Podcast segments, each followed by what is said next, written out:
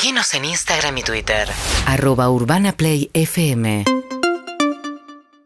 Bueno, muy bien. Eh, Se van conociendo algunos de los candidatos, en, eh, en este caso de Javier Milei para la ciudad de Buenos Aires. Y quien va a encabezar la lista de candidatos a diputados es una economista llamada Diana Mondino, que está en línea. ¿Qué tal, Diana? Buen día.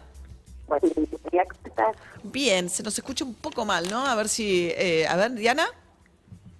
Eh, no sé, lo más fuerte posible. A ver ahí. No sé si- A ver, bueno, intentémoslo. Eh, Diana, bueno, eh, a ver, eh, como diputada eventualmente seguramente va a entrar en la Cámara de Diputados, porque un diputado seguro que va a entrar por la Ciudad de Buenos Aires, por Libertad Avanza, va, eh, ¿van a promover efectivamente la eliminación del Banco Central y la dolarización como soluciones a la inflación? A ver, ese me parece que es un, un planteo simplista. La solución a la inflación todo el mundo sabe que es la reducción del gasto público y la eliminación del déficit fiscal. Un- además, en el caso argentino, hay que, bueno, lograr un montón de cambios la economía, insertarte en el mundo, modernizarnos, cambiar algunas cosas viejas, introducir algunas cosas nuevas. Cuando tengas todo eso, es muy probable que la inflación haya ya bajado mucho y entonces proceso de dolarización te, te impediría volver para atrás y volver a tener una economía tan rígida, tan rígida como la que tenemos. Ese sería un planteo óptimo, pero para, para. Menos rigidez la dolarización y no más rigidez dependiendo del... no, no, no, rigidez, no, María, te estoy diciendo rigidez en la economía, en donde hay muchas cosas que son difíciles de modificar. Si eso no, ese sería un proceso ordenado. Pero como los argentinos nos estamos dolarizando solitos desde hace dos décadas, ¿no? No es un proceso reciente. Es muy probable que sola la economía avance hacia una dolarización mucho mayor de la que ya tenemos. Entonces, ahí el proceso se facilita, llamémosle legislativo, porque ya es algo que ya ocurrió. Diana, perdón, no que insista con esto porque es importantísima la calidad del audio para poder escuchar lo que está diciendo. No sé ver. si podemos mejorar de alguna manera si esto. lo Está... puedo- trato de O, moverme o hay algún teléfono fijo que podamos llamar? Cortamos y volvemos a llamar. No, no tengo un teléfono fijo. A ver si me escuchas mejor. Me cambio, me cambio a otro lugar de la casa. Ahí Ahora, mejoró, ahí mejoró. ¿Ahí mejoró? Bueno, Sí. menos mal. Bueno, pero el punto es, o sea, ustedes eh, insisten como fuerza política que el camino es la dolarización de la economía, porque lo que propone Javier Milei es eliminar el Banco Central, si uno lee la plataforma de Libertad Avanza, además, es la eliminación del Banco Central para que nadie más emita pesos y la dolarización. ¿Eso es así?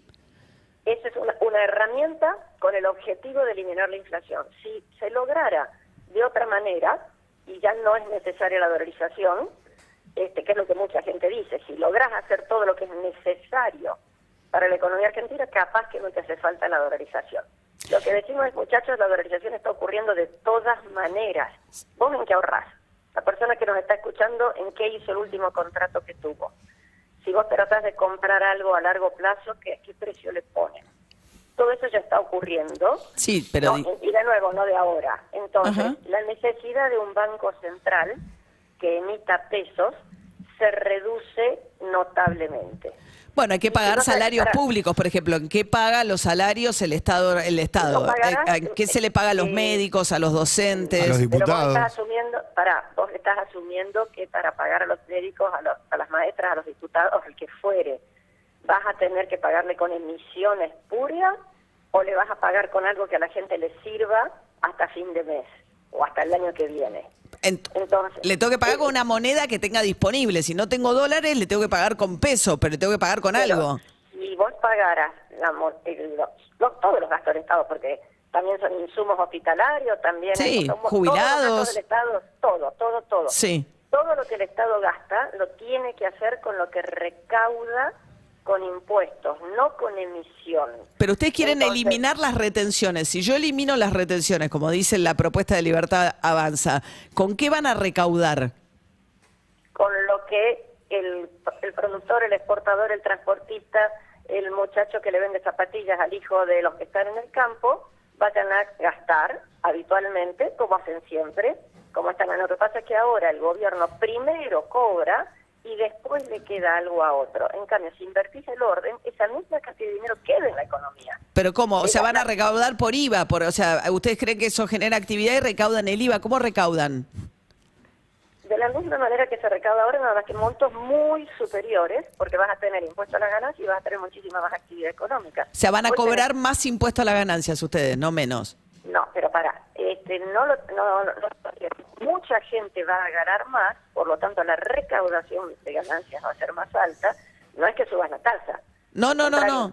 Estamos Sí. hablando con Diana Mondino, que es economista, candidata a diputada de Miley en la ciudad de Buenos Aires. Pero entonces van a cobrar más ganancias, más gente va a pagar ganancias.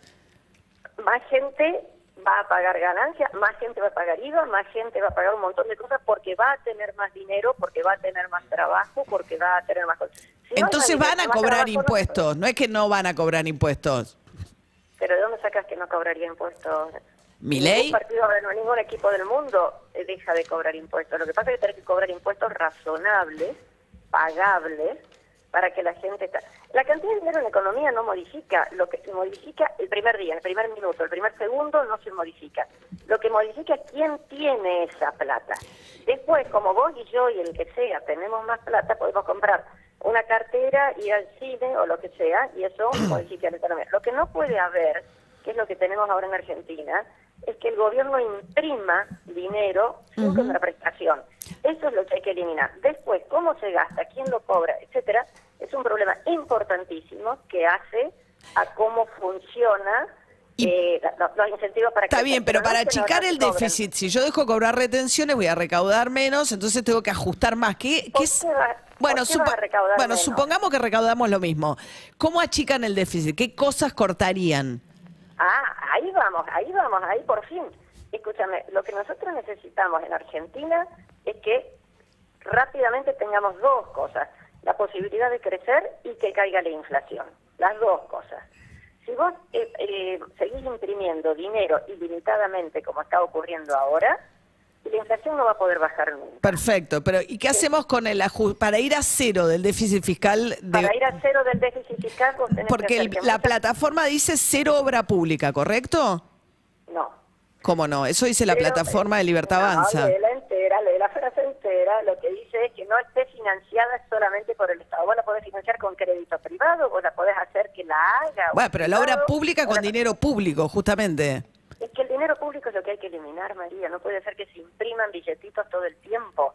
Si vos haces una obra y te conseguiste un crédito de donde sea y lo haces con eso, a esa obra, es totalmente distinto que si imprimiste dinero para hacer la obra. Y ojo que el nivel de obra pública que tenemos ahora en Argentina es minúsculo. ¿Y Así cómo es no el sistema de mucho. cómo es el sistema de vouchers de escuelas privadas que proponen? Bueno, Que- ya te contesto. Este, déjame terminar el otro tema. El tema del gasto público lo que tiene que ser es que las funciones del Estado las haga el Estado y ojalá las haga mucho mejor que ahora. Y las funciones que no son del Estado, entre las cuales podés elegir varias que en este momento tenemos, que las haga un privado o se, o se demore hasta que Argentina haya crecido lo suficiente para que no se hagan con déficit y con emisión. Voy Ahora, entre las funciones que hace el Estado, supongo que hay salud y educación, ¿o no? Obvio, María, para, no se puede tergiversar tanto. Las funciones del Pero Estado estoy- básicas... pero si Eh, estoy- no, no, para, para. Estoy citando cosas que dice mi ley permanentemente, no estoy tergiversando nada, y lo que dice la No. plataforma habla de Lo las escuelas dice- voucher. Eh, sí, a ver, vos lo que tenés en Argentina, las funciones del Estado son seguridad, defensa, justicia, en, cualquier país moderno, salud, educación, infraestructura que mencionabas, son funciones que en todos los estados modernos se cumplen. El sistema de vouchers, que sería cuando se pudiera hacer, para lo cual se requiere eh, muchas cosas antes de que hayan podido ocurrir, es un sistema en donde generalmente se inicia, si se pudiera hacer es con estudiantes universitarios, en donde se le entrega el dinero para que el estudiante pueda elegir a dónde quiere ir.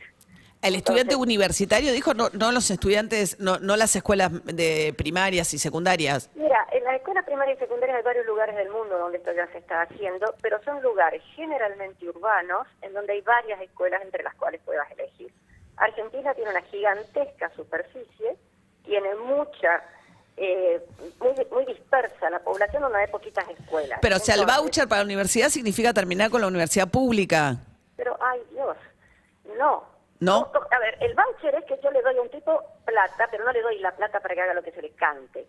le doy plata para que la pueda usar en pagar sus estudios. ¿Qué estudios quiere? Y quiere estudiar ingeniera o astronomía o veterinario o, qué sé, nutricionista, lo que se le cante. ¿En dónde? En donde quiera. Toma, acá tenés la plata y anda donde puedas. ¿Vos Pero en entonces pago las dos cosas. Pago la UBA, sostengo el sistema público y a la vez al que quiere estudiar en el privado le doy el voucher para que vaya al privado. A ver, María, déjame empezar de nuevo. Vos le das a un señor, a una chica, a un joven, a quien sea, vos le das un, un papelito que dice, usted gástelo solo para estudiar, no puede tomar cerveza con esto, y elija a qué universidad quiere ir. Si vos sos a lo mejor un pibe de La Rioja que quiere estudiar en la UBA, con esto podés pagar la educación que si no, no tendría. La UBA, ¿de dónde saca recursos hoy? Saca recursos del presupuesto nacional y podría recibir dinero adicional o sustituir eventualmente, si esto funcionara y dentro de 10, 15 o 50 años, no lo sé, se podría sustituir.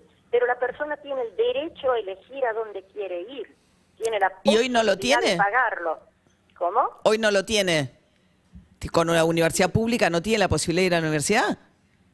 Hoy es bastante difícil que alguien del interior pueda estar lejos de su casa porque tiene que pagar alquiler. Claro, no, eso es cierto. Sí, sí, sí, sí. Eso claro. Y, y bueno, y Pero entonces bueno, duplico el gasto, o sea, mantengo como tengo la, la educación pública y además Mira, le financio. Esto es un tema largo y complicado. No es que estás duplicando el gasto, lo que estás dando es la- a la gente la oportunidad, la libertad de elegir lo que quiera. Si el gobierno ve que mucha gente va a la UBA y tiene este voucher, a lo mejor no necesita continuar con el presupuesto. Hoy el presupuesto de las universidades es absoluta y totalmente discrecional. Hay un ministro de Educación que dice, che, yo a la, a la universidad tal le doy 10 pesos y a, otra- a la Pero suponiendo que 5. mucha gente eligiera el privado y la UBA queda desfinanciado, ¿qué pasa con la ¿Por UBA? qué va a quedar desfinanciada, por el amor de Dios? Si yo le doy a alguien plata para que gaste, yo te doy plata para comprar zapatillas, ponele, saquemos la palabra, yo te doy plata para comprar zapatillas, vos comprás las que quieras, las otras que ya había de otros fabricantes que son privados, el tipo se va a tener que esmerar para que alguien le quiera comprar sus zapatillas, y todas las zapatillas son privadas, ¿no? Entonces vos tendrías que hacer eso. La desfinanciación de las universidades, lo que se, eh, en otros países del mundo, esto que ya se está, en algunos pequeños lugares se está aplicando. ¿En qué pequeños hace- lugares? Tenés varios estados de Estados Unidos, tenés países nórdicos. Estados Unidos es Este, el, el lugar de donde más inequitativo es el acceso a la educación, Justamente por eso le das la plata para que el tipo pueda ir. pero no funcionó. María, son ideas que se están trabajando en el resto del mundo. Vos tenés un sistema universitario en, en 50 estados y esto se está aplicando en algunos lugares, no en todos. Y en estos lugares donde se está aplicando, la gente tiene derecho a usarlo como quiera. Entonces, el inequitativo, ¿a qué es? A que tenés un examen de ingreso feroz y no todo el mundo lo puede cumplir. El inequitativo que es muy difícil entrar a la universidad. Porque ¿En dónde? ¿En Estados Unidos? Lo inequitativo es que hay que tener plata para ir a la universidad y eso es un pequeña créditos y tenés créditos, entonces está ya un sistema que está en crisis en algunos lugares de Estados Unidos. Entonces, lo que nosotros tenemos que ver en Argentina es más opciones para que los chicos quieran y puedan ir a la universidad. Hoy los chicos en Argentina, digamos la verdad, hoy en Argentina tenés desnutrición y chicos que no terminan el secundario. Entonces, es, preocupante. Sí, más que, ma- más que de desnutrición hay mala nutrición, pero sí, es- es- el fuente es la pobreza, exactamente, pero digamos, Exactamente. es un Entonces, vos lo que tenés que preocuparte como Estado en resolver esos temas en forma perentoria. Tenés que tratar de eliminar la discrecionalidad en todo, no solamente en la educación, por supuesto. Pero no Tenés van a eliminar, no, no prometieron eliminar los planes sociales también. Ya que leíste la plataforma, Sí. no solo no dice que no se eliminan, sino que se le agregan enormes eh, posibilidades de preparación, capacitación. No, dice eliminación progresiva de los planes sociales. Eh, ok, progresivo que es. Bueno, pero no, no es que no dice que se eliminan, dice eliminación De los- progresiva de los planes A sociales. ver, la eliminación progresiva yo creo que debería ser algo que todos los argentinos queremos, que es que nadie dependa de una dádiva dada por otro, que todo el Sí, mundo no es una dádiva, pero sí, mantenerse. podemos estar de acuerdo, Bueno. pero no es una dádiva, porque una dádiva es otra cosa, o sea, una- un plan, un- un- un- pero sí, evidentemente lo deseable es que todos vivan de un trabajo y no de un plan social. Lo deseable es eso, entonces progresivamente vos le tienes que dar preparación y capacitación a la gente para tratar que lo más rápido posible puedan tener una tarea productiva que los satisfaga a ellos como personas y además ganen plata. Las dos cosas. Entonces, este, este Bien. tipo de cosas te lleva mucha capacitación, te lleva la posibilidad de generar empleo, porque a lo mejor los tipos están preparados, capacitados y no hay nada que le quede más o menos cerca donde hubiera nuevos empleos. Bien. Entonces tenemos que hacer varias cosas simultáneas. Diana Mondino. Sí. cosas- No, per- perdón porque me voy quedando sin tiempo. No, sé, no, no quiero interrumpirla así que quiere terminar una idea.